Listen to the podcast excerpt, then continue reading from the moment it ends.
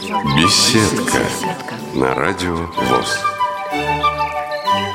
Здравствуйте, друзья! У микрофона Елена Гусева. Сегодня в программе «Беседка» у нас э, конкурсант нашего замечательного просто проекта «Конкурс поэтов на радио ВОЗ» Владимир Щербаков. Владимир, здравствуйте. Здравствуйте. Владимир, расскажите, откуда вы родом? Я знаю, что из Хакасии, а из какого города? Официально в пригороде, город Абакан. Это республика э, Хакасии. А я в 15 километров от э, этого места, ну, считается пригород. Поэтому я считаю, что я живу в Абакане.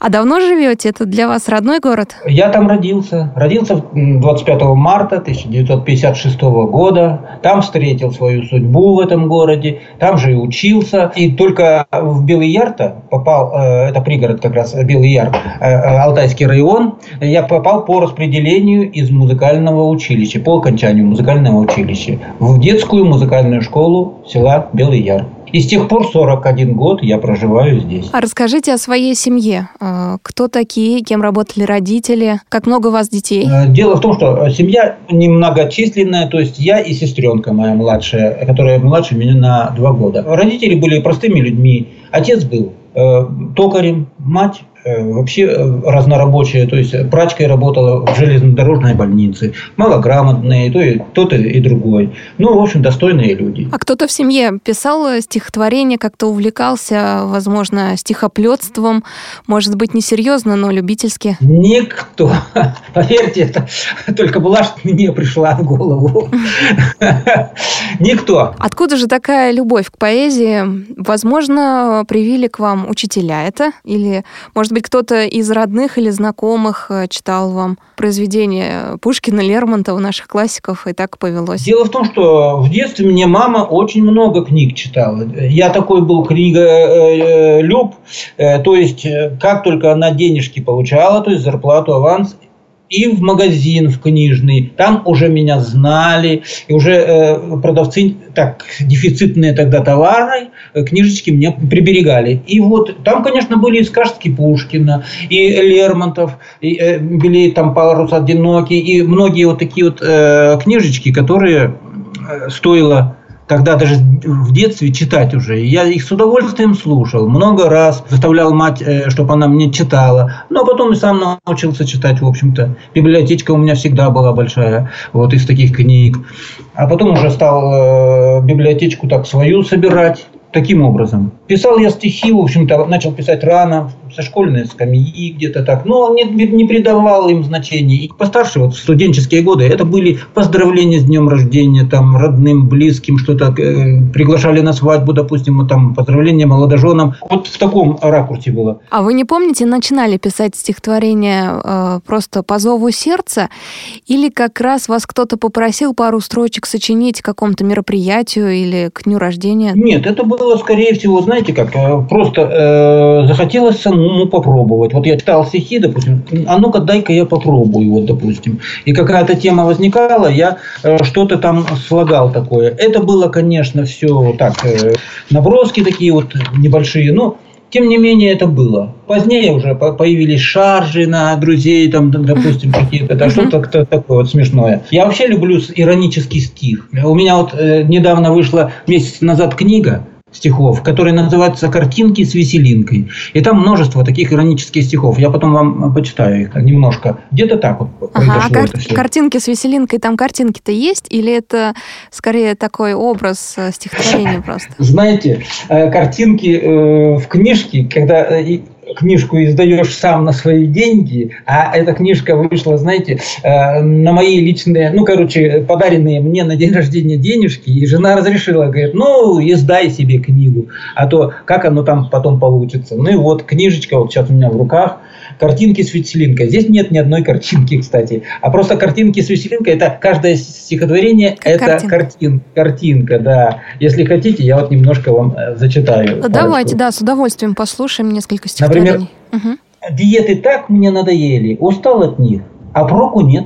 Я верил им на самом деле, избороздил весь интернет. Там находил порой такое, глаза вылазят из орбит. Тому по жизни быть героем, кто на диетах тех сидит. Права диеты те качали. Там было множество идей. Но в холодильнике ночами еда полезней и вкусней. Зарплата. Моя зарплата идет на убыль. И как заплата последний рубль. Ну вот как в бочке вдруг гул раздался, зарплатой новой я повстречался. Иду веселый и улыбаюсь, карман свой полный оберегаю. Пришел до дома, жена так рада. Ну все понятно, картина рядом. Идем с женою, идем под ручку. Пристроить надо мою получку. Купить чего-то жене и сыну. Мне так охота из магазина. Нужны продукты, нужны подарки. И нужно выпить, конечно, чарку. Сегодня рад я. Душа летает. Ну, слишком быстро зарплата тает. Вот еще стихотворение. О шубе речь не шла. Тобою мы четыре года. У нас с тобой уже семья. Не помышляю о свободе, не изменяю тебе я. Но почему ты недовольна своей теперешней судьбой? Живем, как будто мы достойно, работа есть и угол свой. Одни и те же разговоры. Что ты во мне тогда нашла? Да, я сулил золотые горы, но вот о шубе речь не шла. Владимир, а когда у вас э, начались проблемы со зрением и насколько они серьезны? Проблемы со, со зрением у меня с рождения. То есть заболевание мое идет по генетической линии, и я родился уже таким ребенком, подслеповатым. Дело в том, что в Абакане есть специализированная школа для слепых и слабовидящих детей. Это школа номер, городская школа номер 21. Но мои родители же не знали об этом. И в первый класс меня отдали в общую школу, в общеобразовательную школу номер 18. Как обычно, эта школа была неподалеку от нашего дома. Ну, так как я в силу своего зрения был ну, настолько скован, сидел за первой партой, меня сразу выделил э, это, э, классный руководитель и посадил за первую парту, чтобы мог с доски как-то списывать. Но я из первой парты не мог списать ничего. И через полгода где-то, вот, то есть во втором полугодии пришло письмо, то есть э, администрация школы списалась с школой номер 21, и меня как бы э, родители пригласили, чтобы меня туда привели, э, чтобы я продолжил там обучение. Ну вот представляете, ребенок, который начал учиться в, в одном школьном коллективе, а потом его срывать в другой. Я сказал, что учиться туда не пойду. Вот. Ну, мать у меня пошла, значит, к классному руководителю, просит, вы, пожалуйста, его оставьте у вас. Ну, они вместе пошли к директору школы номер 18. А директором школы была фронтовичка Лидия Яковлевна Мыльникова. Она посмотрела на мою мать и сказала, пусть он учится. И меня таким образом оставили в школе. Но, конечно, поставили условия, чтобы как-то я хоть как-то успевал. Я старался вовсю, но порой не получалось. И вот однажды на родительском собрании, э, когда одна из мам, из родительниц узнала о такой беде, что я вот так вот не могу с доски даже списывать, она сказала классной руководительнице, посадите мою дочь с ним рядом. И пусть они сидят до 10 класса. Моя дочь будет ему помогать. И вот со мной оказалась Катя Данилова, белокурая девочка. Она сидит и пишет, э, с доски, значит, списывает, и мне тихонько шепчет. Таким образом я стал успевать. Если хотите, есть даже стихотворение у меня на эту тему. Школьные воспоминания. Пошел в школу, хожу в первый класс. Мальчик тихий и полуслепой. Получал оскорбления не раз. Дети – это народ непростой. Хоть за первой партой сижу, но с доски не могу я списать. С напряжением в тетрадку гляжу и слова пропускаю опять. Или цифры пишу я не те. И обидно, ужасно, до слез. Будто снова сижу в темноте. Где же выход искать? Вот вопрос. Не дают и соседи списать содержание новых задач. Их скорее им надо решать. Что мне делать? Обидно, хоть плачь. И возможно, что плакал тайком. С той поры уж полвека прошло. Я забыл о прошедшем, о том. Все куда-то давно утекло. А рассказ я свой дальше веду. В ней о светлой и доброй душе.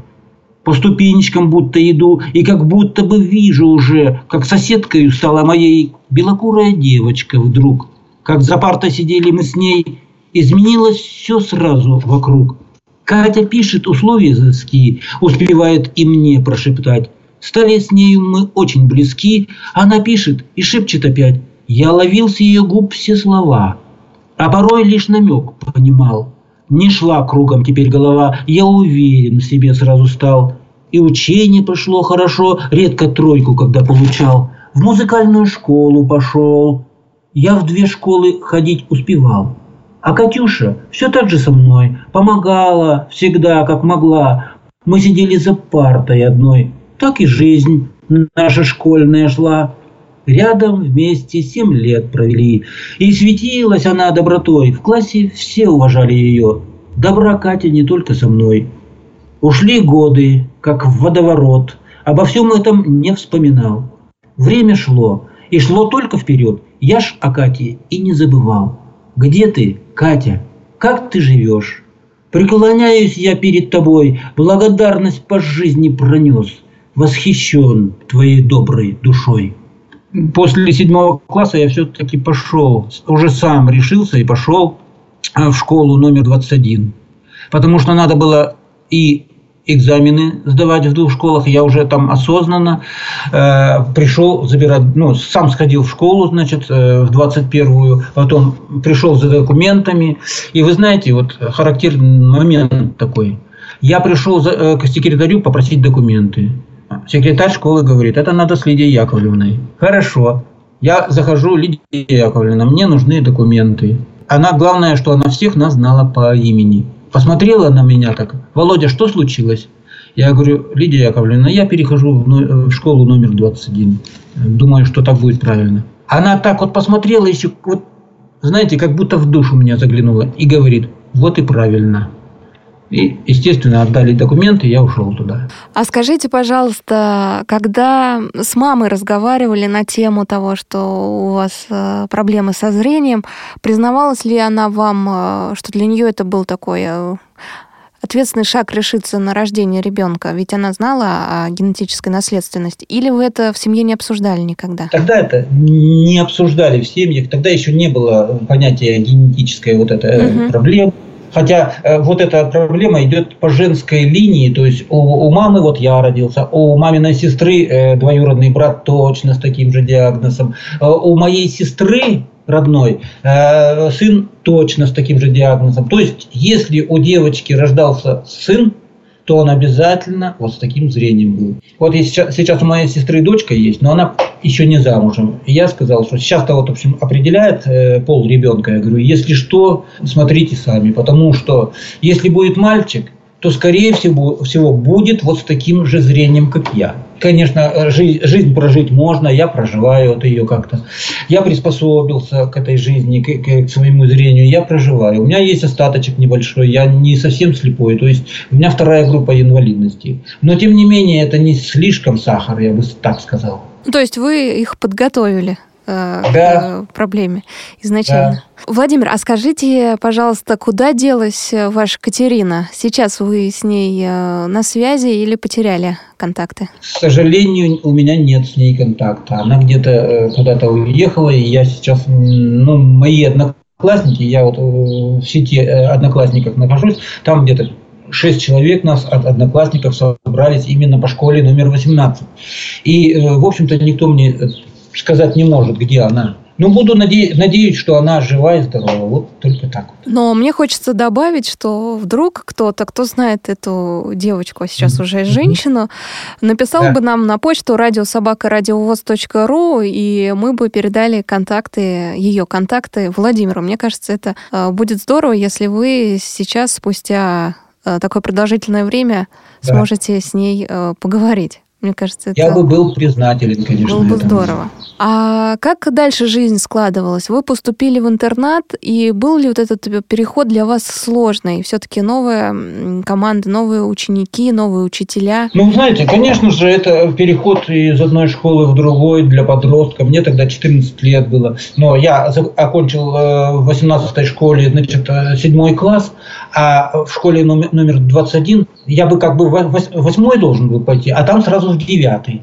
Там немножко программа-то растянута, и седьмого я как бы попал в 9 по программе так это самое. Ну, конечно, первое время особенно было как-то не очень, тем более в интернат, когда там жить начал в интернате, меня сначала не домой как-то, только по выходным Я сразу запротестовал, мне нужна свобода. Ну, какая свобода? В интернете же, представляете, там, что по часам подъем, зарядка, э, там умывание, прочее, там завтрак и школь, это, э, уроки, после э, уроков обед, обязательно прогулка, ты уже не можешь сидеть ни в классе, нигде тебя все равно, как говорится, вытолкнут на прогулку. Меня это как-то все напрягало.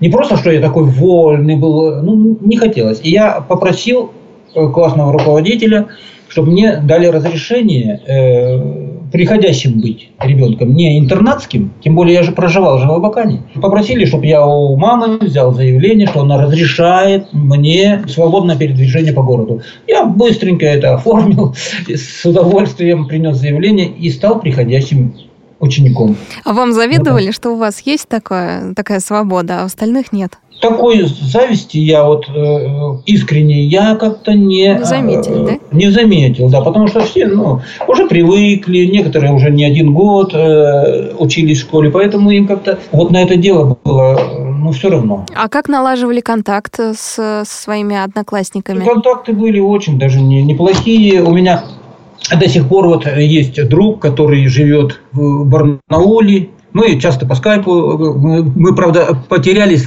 30 э, лет с лишним не виделись, а потом э, он нашел меня. Я его искал, не нашел, он меня нашел.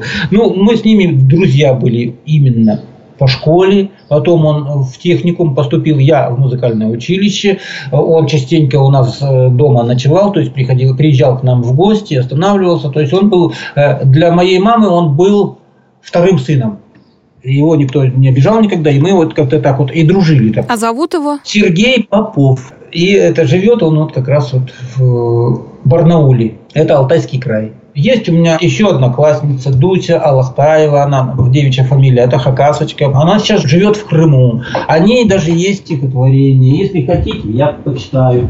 Значит, называется стихотворение «Крымчанка». Моя одноклассница Дуся давно проживает в Крыму. Поверьте, что Дусей горжусь я, и мысли ее я приму. Как истинная крымчанка, она за Россию горой. Не хочет быть иностранкой, хотя б украинкою той. Подумать, с каких завихрений Крым наш украинским вдруг стал. Ни Брежнев, ни Сталин, ни Ленин его никогда б не отдал. Когда референдум случился, Дусенька в первых рядах за нашу Россию свой голос отдала, не ведая страх. Родом она из Сибири, в поселке Хакасском жила, и годы, что ранними были, учебе она отдала. В Крыму же почти что полвека он стал ей ну, самым родным. Здесь много потерь и успехов, здесь многое связано с ним.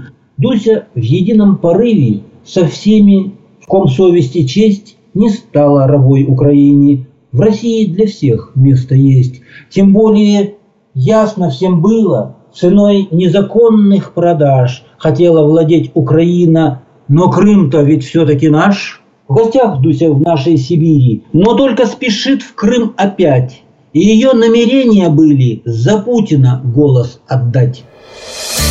Радио ВОЗ. Наш адрес в интернете www.radiovoz.ru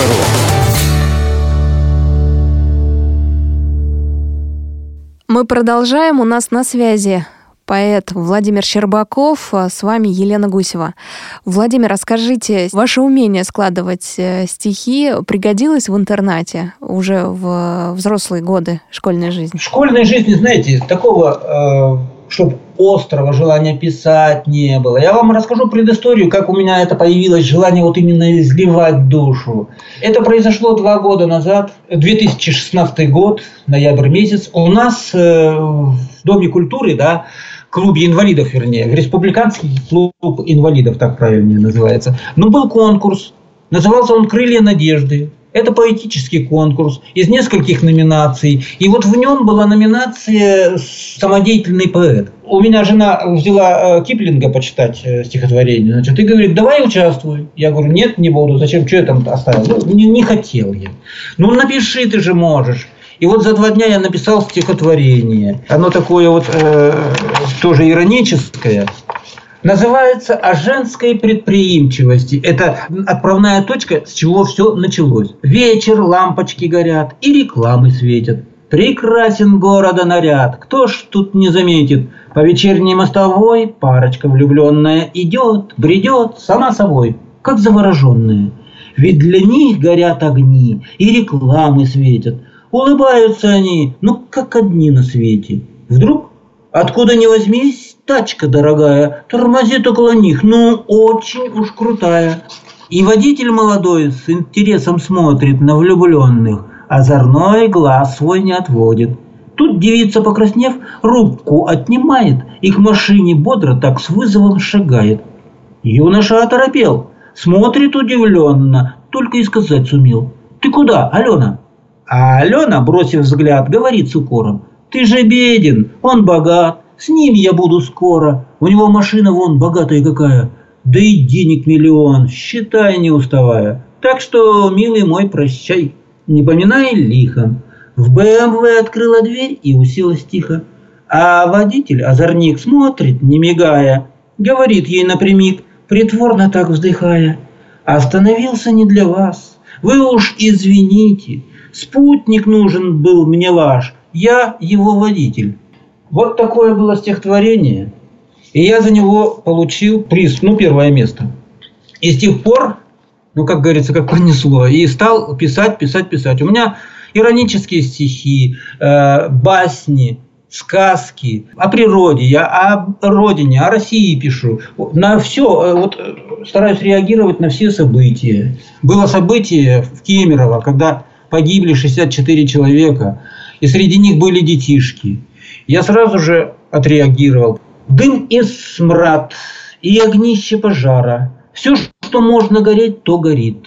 От огня все кругом задрожало, и вокруг безысходство царит. Нет ни входа, ни выхода нету. Все запоры закрыты кругом. Этот ужас, отчаяние это. Все случилось воскресным тем днем. Люди заживо задыхались в тех проклятых закрытых стенах. По пространству в неволе метались. Все огонь превращал сразу в прах. Дети малые не понимали, почему все в дыму, душно так. «Мама! Мамочка!» – дети кричали. «Мне не выйти отсюда никак!» А кругом дымовые завесы. И огня опаляющий жар. Не понять, в чьих же то интересах был предвиденный этот кошмар.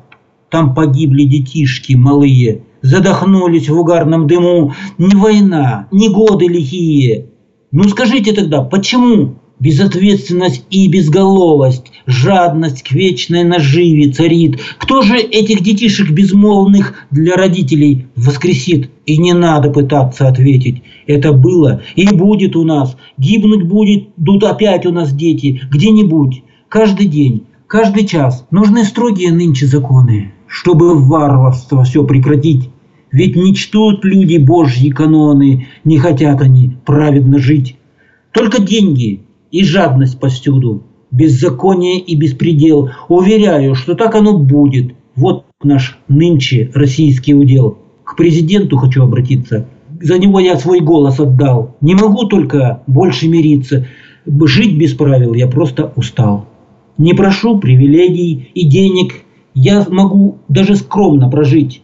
Но куда беззаконие денешь? Я прошу от него защитить, чтоб не жгли нас и не травили, и лечили нас всех по-людски, чтоб в свободной стране мы все жили. Жить без взяток и краж мы могли.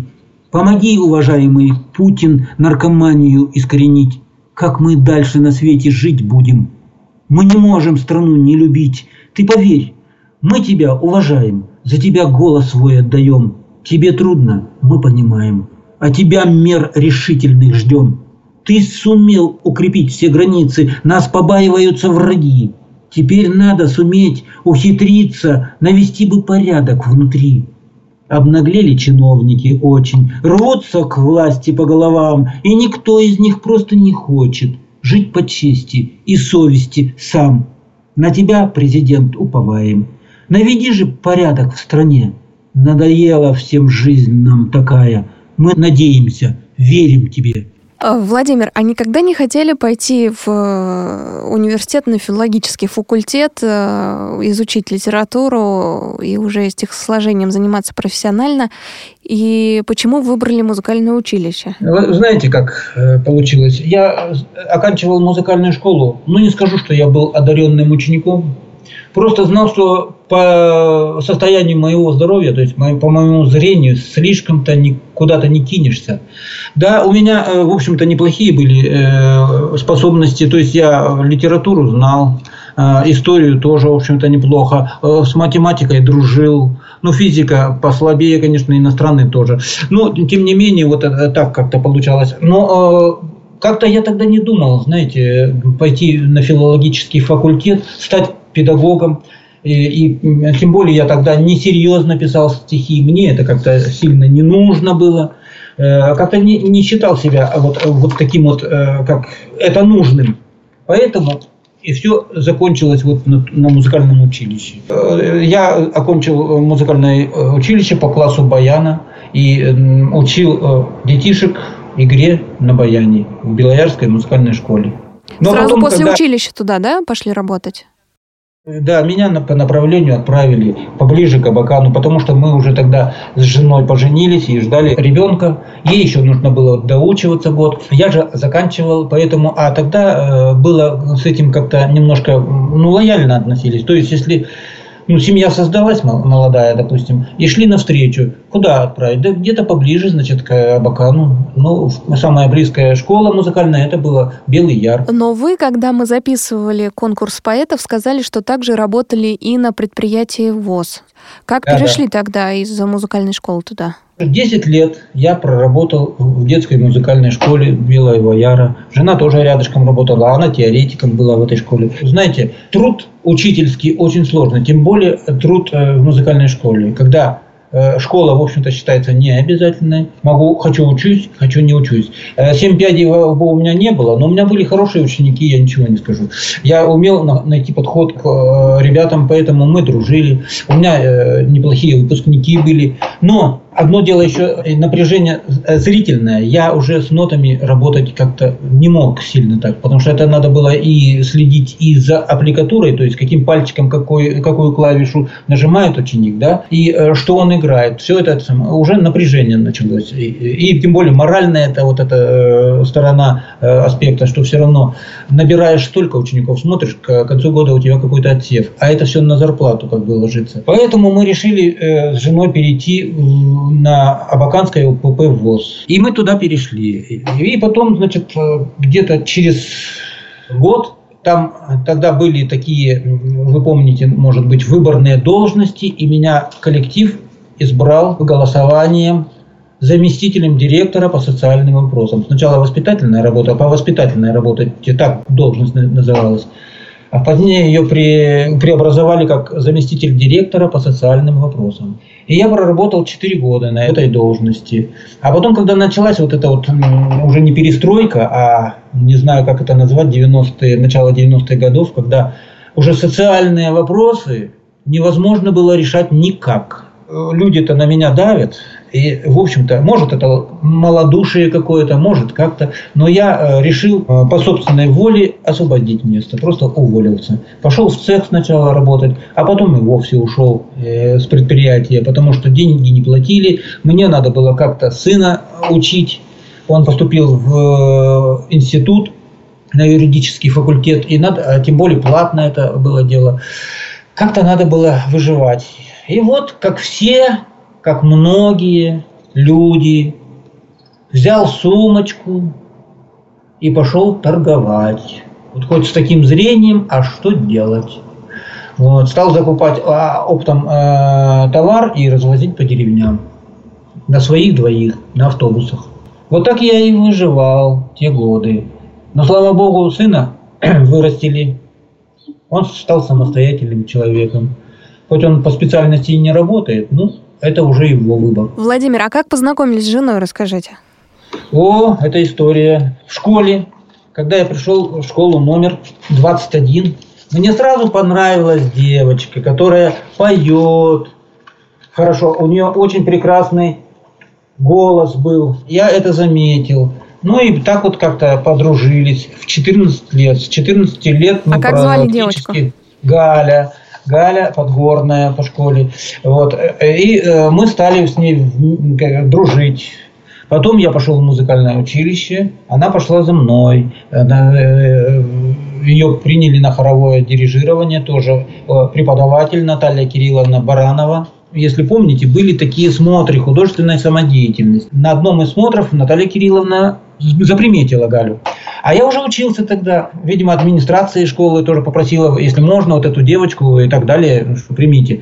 А она подходит ко мне, вы, говорит, в 21-й школе э, уч, учились? Я говорю, да. А вы такую Галю Подгорную знаете? Я говорю, конечно, знаю. Раз мы дружили, я улыбнулся. говорю, конечно, знаю. А вы могли сказать ей, передать, что я ее в четверг жду на занятия? То есть мы ее примем в музыкальное училище, но вот два последних месяца вот этих, она должна походить ко мне на подготовительные курсы. Я говорю, ну, конечно, передам. Но вы не забудете. Я говорю, конечно, не забуду. В четверг она будет у вас. Ну, и так вот я привел ее в это музыкальное училище. Сам помогал ей как мог, потому что она без музыкального образования там и ноты так, в общем-то, с трудом знала. Но мы учились с ней вместе. Когда учились, я ей конспекты помогал писать чтобы она не напрягалась. Кто там поможет? А у нее тоже училище? остаток зрения есть, да? Небольшой? У нее, у нее небольшой, да. У нее первая группа, но тоже небольшой-небольшой остаток. Она еще хуже меня видит. Вот так мы с ней и учились, и закончили. И когда я первый год работал в детской музыкальной школе, и директор говорит, у вас же жена тоже учится. Я говорю, да, она сейчас только в декретном отпуске. Ну, говорит, давайте пусть он на хор у нас э, это ведет. И практика, и все. И Галя у меня стала хором руководить детским в школе. И таким образом, а потом уже и часы получила полностью. Так что так и остались. Мы с ней по 10 лет отработали в школе музыкальной. И вместе ушли на УПП. Если хотите, вот о ней стихотворение такое небольшое. Хотите, прочитаю? Угу. Называется «Ты такая разная». Ты, как облако в небе, наплыла, чтобы сразу растаять вдали, но большую надежду вселила в глубину моей бедной души. Ты, как ветер, чуть-чуть прикоснулась взглядом карих своих теплых глаз, и навек в мое сердце впорхнула на всю жизнь, ни на миг, ни на час. Ты всегда самой разной бываешь, нарушаешь мой мнимый покой. В жизни ты и нужна мне такая. Счастлив буду я только с тобой. Что такое А сын у вас с нарушением зрения или нет? Нет. Э, вы знаете, здесь мы, конечно же, боялись, конечно, шли на риск. Никто нам не мог подсказать, как это будет. Угу. Вот. А, поэтому шли на риск. Уже думали, ну что ж, мы живем, и он проживет. Этот будущий ребенок. Ждали, правда, девочку, получился сын. Вот. И, но э, зрение ну, я-то знал, что с моей стороны не должно ему ничего это самое передать. Это, вот это, вот это, это такая патология. Ну, а жена ничего не знала о себе, как это и что будет. Никто ей, в общем-то, не рассказал. А там по отцовской линии шла вот эта вот э, череда детей с нарушением зрения. У нее отец с таким же зрением, брат старший, и вот она, последыш. Ну, слава богу, все обошлось. Ребенок родился здоровый. Ну, Болезненный, правда, был, как все дети, но тем не менее. Ну, слава богу, да. Да. Хорошо. А, я помню, что стихотворения, которые вы присылали для конкурса поэтов и затем для нашего цикла на поэтической волне, были посвящены Марии Павловне Семенюк. А, почему появился интерес к ее жизни? Да, это отдельный момент. Дело в том, что как только я начал писать стихи, мне очень хотелось написать про эту женщину. Она э, тоже инвалид по зрению, зрение потеряла в 44 году на, э, ну у нее остаточек есть, но она на фронте потеряла. Еще потом с остаточным зрением воевала, то есть э, сестрой была. И вот мне так захотелось написать о ней, но я боялся, думаю, а как это выйдет. Я о войне никогда не писал, а вдруг а, опростоволось по, по, это само, по говоря прямым языком. Но потом все-таки мы сговорились. Она мне диктовала, ну то есть рассказывала о себе, я писал краткописью. И благо, говорю, вот я в школе, нас не жалели в школе, уже 21 У нас учительница была Галина Алексеевна Бледный, литературы и русского языка. Она заставляла нас писать конспекты. Вы представляете, незря... полузрячих и незрячих даже совсем это, э, детей пишите, и вы будете учиться, никто вам там диктовать не будет специально. Краткописи учитесь. И она гоняла. Мы по нескольку тетрадей общих и списали по литературе. И вот благодаря этой способности, вот э, этому умению, я записывал за Марией Павловной быстро-быстро, ну, каракули уже давно это само, но тем не менее вечером все обработал эти э, свои, э, это каракули, все переписал на чистовичок, и сразу же появились стихи. И э, Мария Павловна сразу сказала, я все переживу, но не люблю вранья. Я говорю, Мария Павловна, ну а как же в стихах березки, солнце там сходит, заходит, это ваши поэтические дела. Но вот чтобы даты и имена были четкие. Вот я написал, значит, э, ей почитала, она в двух местах там что-то поправила меня, и все. И так цикл этот, этот появился. Ну, сначала он был небольшой, 19 стихов. То есть, ну, куда его деть? Я отправил в журнал, у нас э, журнал Абакан есть, центральный журнал такой. Я отправил редактору по электронке и говорю, посмотрите, может хоть что-то. Вот этот э, ветеран, это вот Мария Павловна Семенюк, 93 года, она живет в Абакане. Ну, может, как-то ее порадую, хоть какие-то стихи. Он почитал, говорит, все мы берем. И весь этот цикл тогда, вот 19 стихов был, он напечатал в этом э, журнальчике. Ну, а потом э, я этот цикл увеличил, еще с ней говорили, еще говорили. И в результате, вот знаете, сейчас через месяц выходит книга о ней которая таким будет называться «Была война», а деньги дали, значит, Хакасское республиканское общество ветеранов и наше Хакасское республиканское общество слепых. И еще городская, а, абаканская местная организация немного выделила. Так что деньги на издание этой книги э, я получил. Теперь уже они перечислены, и уже меня издатель торопит. Давай, давай, быстрее, быстрее. И вот завтра я иду уже доделывать там материалы будем. И скоро эта книга выйдет. Но, если вы позволите, там было стихотворение, если вы помните, э, «Задумался солдат». Угу. Да-да-да. Вот. Так вот, перед этим там аннотация была, значит, э, Мария Павловна, тогда Машенька, спасла этого солдата зазевавшегося, сбила его с ног, значит, прикрыла собой. За это ей медаль за боевые заслуги была вручена буквально вот э, этим, может, днем перед строем солдат.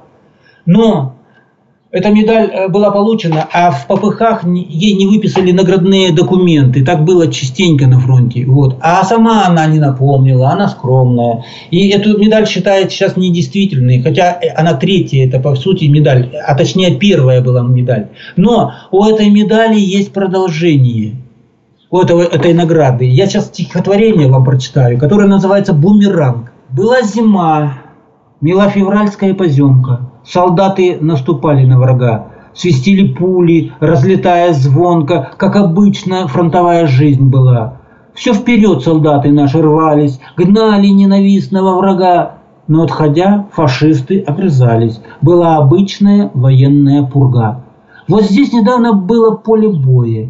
Воронки, трупы, может, раненые есть. Да разве что-то здесь останется живое, но все же осмотреть все надо здесь. Внимательно вокруг Мария смотрит. Нельзя никак кого-то пропустить. Если вовремя она окажет помощь, солдатик долго может будет жить. Один, второй и третий на подходе. Перевязала и отправила их в тыл. Еще солдата одного находит, живой, но только раненый он был. И вдруг обстрел немецких минометов. Успеть бы ей бойца перевязать, ведь не поможет больше ему кто-то. Его Марии надо бы спасать. И тут осколок чиркнул по медали, которая висела на груди. Та, на которую и документы еще не дали. За ним Мария не могла сама пойти. Медаль сорвал осколок и отбросил. Но только в грудь ее он не попал. От мин осколки смерть кругом разносят. Он смертью для нее сейчас не стал бумерангом к ней теперь вернулся тот ее подвиг, что солдата спас. Ей ангел с неба будто улыбнулся. Медали нет той, но она жива сейчас. Подскажите, пожалуйста, Мария Павловна сейчас э, с ней все хорошо, она живет? Она жива, ей 93 года. 93 года. Вот 20 э, если дай бог ей здоровья, 20 июня ей будет 94 года. Она, знаете, она в своем уме. Она была э, после войны учительницей, закончила педагогический институт, ну тоже с плохим зрением, но она его закончила. И э, была учительницей всю жизнь. Потом долгое время возглавляла общество ветеранов в городе Канске 27 лет. 2015 года, 2015 года живет в Абакане. Общительная, ходит по школам. Мы с ней даже в школе номер 21 были. Она рассказывает свое, я о ней стихи читаю. Ей это понравилось, говорит, в следующий раз пойду, чтобы со мной пошел. Я говорю, как скажете, так и пойду. Такой у нее, наверное, властный характер, да, судя по описанию? Да, у нее есть такой, но она, она вежливая, она... Я говорю, э, Мария Павловна, да вы зовите меня просто Володя, я же для, для вас кто? Она говорит, нет, Владимир Иннокентьевич, ну ладно, как скажете. И поэтому она, она может, вот так разговариваем по телефону, э, у нее Билайн, у меня Билайн, но я же знаю, что льгота э, в разговоре бесплатно. Я с ней разговариваю как-то здесь, она смотрит, с ума сошел, столько денег проговорил. Я говорю, Мария Павловна, не волнуйтесь, у нас одинаковый тариф с вами. Вот так вот. Посмеялись. Радио ВОЗ. Наш адрес в интернете www.radiovoz.ru Мы продолжаем. У нас на связи поэт Владимир Щербаков, а с вами у микрофона Елена Гусева. Владимир, а расскажите, как вы э, публикуете свои стихотворения? Где это происходит? Каким образом? Э, ну, про книги вы нам уже рассказали. Может быть, есть в интернете? Или э, вы каким-то образом пропагандируете свое творчество со сцены, вас приглашают библиотеки, Всероссийское общество слепых, еще кто-то? Вот я для себя решил, ну, я не буду в шкаф, в стол писать эти стихи. Ну, кому они нужны? Ну, я, в конце концов, уйду в мир иной. Дети возьмут и, э, ну, сын возьмет и выкинет это. Ну, надо хоть как кого-то как-то познакомить. Вот э, я вам говорил, э, вышла книга, значит, одна, сейчас готовится э, вторая книга. Ну, в этом году, наверное, третью я уже, у меня есть и на третью, и на четвертую книги, это стихи, материал есть. Но только э, думаю, что не получится в этом году издать. Но, значит, я сразу же как, э, посмотрел, какие издания у нас есть э, в Абакане и в Хакасии. Посмотрел, журнал «Абакан». Вот я туда написал, значит, э, э, отправил стихи, я уже вам говорил, «Была война», цикл стихов о Марии Павловне Семенюк. Его напечатали в том виде, в каком... Кстати, слава редактору, молодец. Он ничего не изменил, ничего не сковеркал, не сократил. Он, как я отправил, как я замысел свой хотел передать, так он и напечатал. Я по ходу ему еще стихотворение отправил. Э, значит, следующий выпуск, там раз в три месяца журнал выходит. Это был как раз Международный женский день в нынешнем году уже. И перед ним я отправил цикл стихов где-то. Ну, цикл как? Просто на, э, собрал стихи такие о женщинах. И там юмор, и там и такие серьезные о любви. И получилось где-то 30 с лишним стихотворений. Ну, так как меня печатать только не могут же, но он напечатал 10 страниц журнальных, в общем-то. Этот журнал издал этих стихов. Я ему благодарен. Но это только половина. Я тут же ему звоню и отправляю басни. У меня 17 басен накопилось. Я взял и отправил. Говорю, посмотрите басни, может быть, понравится, может быть, э, согласитесь э, с читателями познакомить. Он говорит, да, почитал, говорит, ну не все, говорит, выборочно, но все равно это э, напечатаем. Все. Вот сейчас вот в следующем, в июле месяце будут мои басни.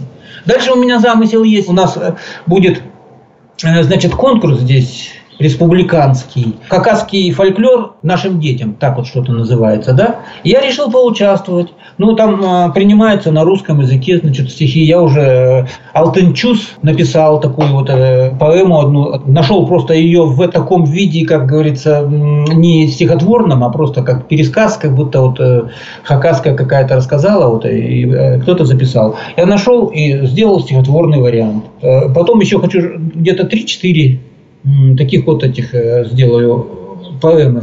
Поучаствую в конкурсе. Конкурс будет проводиться в ноябре. То есть до, до ноября месяца у меня есть время. Я так решил, что сейчас вот с книгой закончу, вот, э, а потом займусь уже вплотную вот этим делом. Вот. Потом э, у нас постоянно такая газета выпускается, «Пятница» называется, раз в неделю. Туда отправляю стихи, там стихи выходят примерно через 5-6 номеров, там, потому что много желающих высказаться, не я такой один хороший, поэтому ну, берут. Был журнал «Выходной день» называется, это, у нас есть в Абакане, такой гламурный журнальчик, такой весь в иллюстрациях, весь глянцевый такой. Я тоже а, редактору отправил свои стихи, думаю, ну дай отправлю. И вот в конце того года а, четыре басни с моим портретом были напечатаны. Ну, правда, этим и закончилось, потому что журнал не поэтический, а вот такого там записки на салфетке, такая рубрика у них была. А что вы за чат ведете и с кем? А, значит, первоначально, э, Елена, я хотел бы сказать, что мои стихи печатаются на стихи на сайте стихи.ру. Адрес странички Владимир Щербаков 4 именно с четверочкой. Владимир Щербаков 4 – это моя страничка. Там у меня не все стихотворения, где-то около ста их. Я постоянно пополняю, участвую в конкурсах. Есть там сообщество поэзия русского мира. Такое сообщество есть. Я там состою, и я постоянно в конкурсах там участвую. Ну, правда, видимо, есть посильнее, то есть я еще первого места и второго не, не, не занял. Но, тем не менее, ну, э, наградные баллы мне, в общем-то, были неоднократно тысяча наградных баллов, то есть я мог, могу по свои стихи где-то на передней странице э, опубликовать. А что за, вы говорите, портал угу. есть для слепых, э, то есть сами незрячие люди организовывать, сейчас интернет же много возможностей дает, вот, организовывать портал, и не один. Есть портал «Надежда», «Теремок», «Звездный дождь», «Мир креатива». Э, в общем, таких порталов где-то 22, по-моему, если я не ошибаюсь. Вот я зарегистрировался в, не- в некоторых, но я только, я не веду сам, это не, не так это самое. Просто я участвую. Светлана Марина, она там как морочка. Э, там э, все мы имеем свои ники, то есть не под собственными. Я только не знаю, почему, зачем это, но ладно, я подчинился. Я Владимир Абакан, она Мурочка, там есть Зайка. Ну, то есть, вот это, весь зверинец там есть. Значит, раз в месяц Светлана Марьина делает такой альманах, который называется «Хрустальный перезвон поэзии». Он хорош тем, что объединяет многих любителей поэзии, кто может читать, стихи, кто может писать стихи, кто может рассказывать стихи, ей присылает. Там разная тематика бывает, любовная тематика, бывает э, какая-то, ну, допустим, вот э, последний был о еде, э, о, о диетах там это сама сделала. Особенно мне понравилось э, о театре, об искусстве. Вот э, апрельский выпуск был. Она сама, в общем-то, искусный мастер. Она, то есть, стихи на музыку накладывает, связочки делает, читает. Все вставочки я ей читаю сам, перед, э, пишу, вернее, сам. Э, перед каждым стихотворением я делаю вставочку. В общем, она мне набор вот этих стихов отправляет. Их обычно 18-20 штук э, на, на один выпуск. Она отправит, а я слушаю, вот послушал стихотворение и к нему вставочку сделал. Порой это отдельное стихотворение получается. Вот если хотите, я вот сейчас вот э, поэтесса вам почитаю. Давайте, а сразу после этого стихотворения еще и послушаем отрывочек из вашего чата, который вы вместе делаете с Мурочкой. Сижу я в комнате, стихи свои слагаю, и снова рифма мчит из-под пера, но тут желудок вдруг напоминает, обедать мне давно уже пора. Жена на кухне создает шедевры, здесь лирикой рассыпался салат – и запахом давно щекочет нервы, пирожков рифмует аромат. И булькает в кастрюле щами ода. Поэмой курочка с гарнирчиком лежит, а нынче из блинков сатира в моде. Экспромт из жареных котлет уже летит. Я с удовольствием ее стихи читаю из щей мясных с подливкою поджарки, и образы себе все представляю, они такие нежные и яркие. Жене дарю свои аплодисменты. На бис прошу добавки повторить. И рассыпаю в ее адрес комплименты. В экстазе я не в силах говорить. Скажу сейчас вам, братцы, без экспресса, чтобы знатоки не говорили там – есть на моей кухне поэтесса, горжусь я ею и завидую ей сам. Сказать по правде, в каждом гонор у нас, наверное, все же есть. а иногда даже проснется, откуда появившись, спесь. Все эти мелкие пороки мы от чужих скрываем глаз. Они бывают к нам жестоки, порой наказывают нас. А чтоб не пасть от их напасти, жить надо все ж своим умом. Чтоб спесь и гонор в одночасье не встретили нас за углом. Басню «Петух и лиса» расскажет Владимир Абакан. «Петух и лиса» басня Похвастался петух однажды, что женится он на лисе. Кричали куры, да куда ж ты, как будем без тебя мы все? Ты о цыплятах-то подумал? Расти ведь будут без отца. Но, в общем, было много шума, упреком не было конца. Но нет, петух как взбеленился, женюсь и баста на лисе. Курятники один закрылся, почистил перышки он все, хвост распушил, надраил шпоры, расправил свой он гребешок, но, если посмотреть, умора. Скочил он браво на шесток, и песню лихо прогорланив, пошел он в лес, лесу искать. К ней шел на первое свидание, себя в остате показать. Лиса уже три дня не ела, Ох, даже брюхо подвело. Так очень есть она хотела. Ей на охоте не везло. Глядь, а к норе ее подходит петух. Красавец хоть куда. С лисы он зоркий глаз не сводит. Жениться, мол, пришел сюда. Давным-давно по ней он сохнет и просит стать его женой. А коль откажет, он оглохнет и потеряет голос свой. Лисица алчно облизнулась. Быть может, это просто сон. К Петьке подошла, коснулась. Да нет, стоит, конечно, он. И в тот же миг его схватила, не церемонилась она. С ним сладить ей хватило силы, подальше в чащу унесла. Вот и погиб петух бесславно, пал от лисы во цвете лет. Так с каждым будет своим равным, в ком гонор есть, а ума нет.